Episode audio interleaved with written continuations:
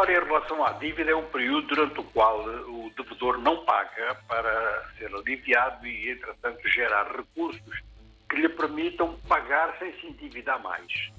Há dois tipos de moratória, uma moratória completa, portanto o devedor não paga nem o capital da dívida, nem o serviço da dívida, e há uma moratória só para o serviço da dívida. Esta dívida é os juros. Portanto, paga as parcelas de capital que tem que pagar, mas não paga juros nesse período, fica para mais tarde.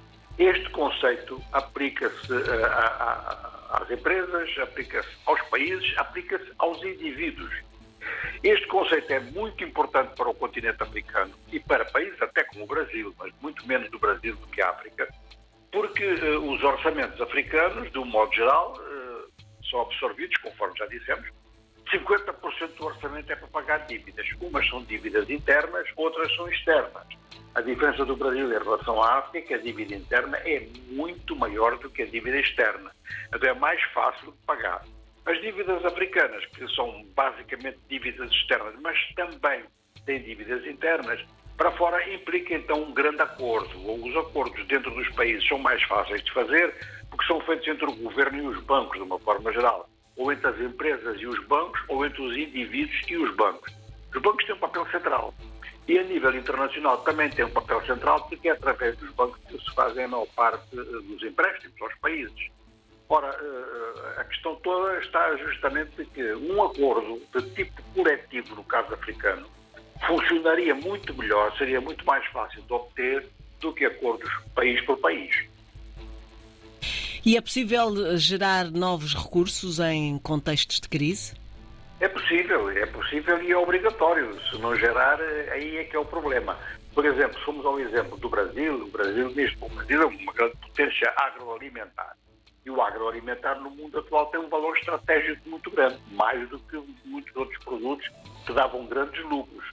É, neste momento, o setor alimentar, já dissemos isso, mas repetimos, porque é importante, o setor alimentar e o setor energético são as duas parcelas que desencadeiam a atual inflação. E há mesmo escassez de produtos. Com a guerra da Ucrânia, por exemplo, a África está com um déficit de 30 milhões de toneladas de cereais. Uma parte desses cereais, como por exemplo o milho, que é de grande consumo, por exemplo, na África Austral, esse milho podia ser todo produzido na África Austral. Quer dizer, não há razão para que, por exemplo, a produção sul-africana de milho seja tão mais alta do que a de Angola, de Moçambique, do Zimbábue e da Zâmbia. Eh, é aceitável que fosse um pouco maior, mas não cinco, seis vezes mais. Este é o aspecto. Portanto, é fundamental que os países africanos diversifiquem exatamente em virtude da crise, a sua produção alimentar, para dependerem o menos possível do exterior, sobretudo em bens de primeira necessidade. Mas há outros aspectos que podem também ser focados. Por exemplo, em relação à dívida, em vez da amortização, é possível negociar com alguns credores, e muitos têm aceito e têm até proposto isso, transformar a dívida em investimento. Em vez de se pagar ao, ao credor, ao banco credor, ao serviço de, chamado de cooperação de, de, crédito, eles passam a ser eh, investidores nos países uh, que são devedores. Isto, por um lado, alivia a dívida e, por outro lado, gera então esses novos recursos. Vão intervir em setores que são setores naturalmente de grande procura.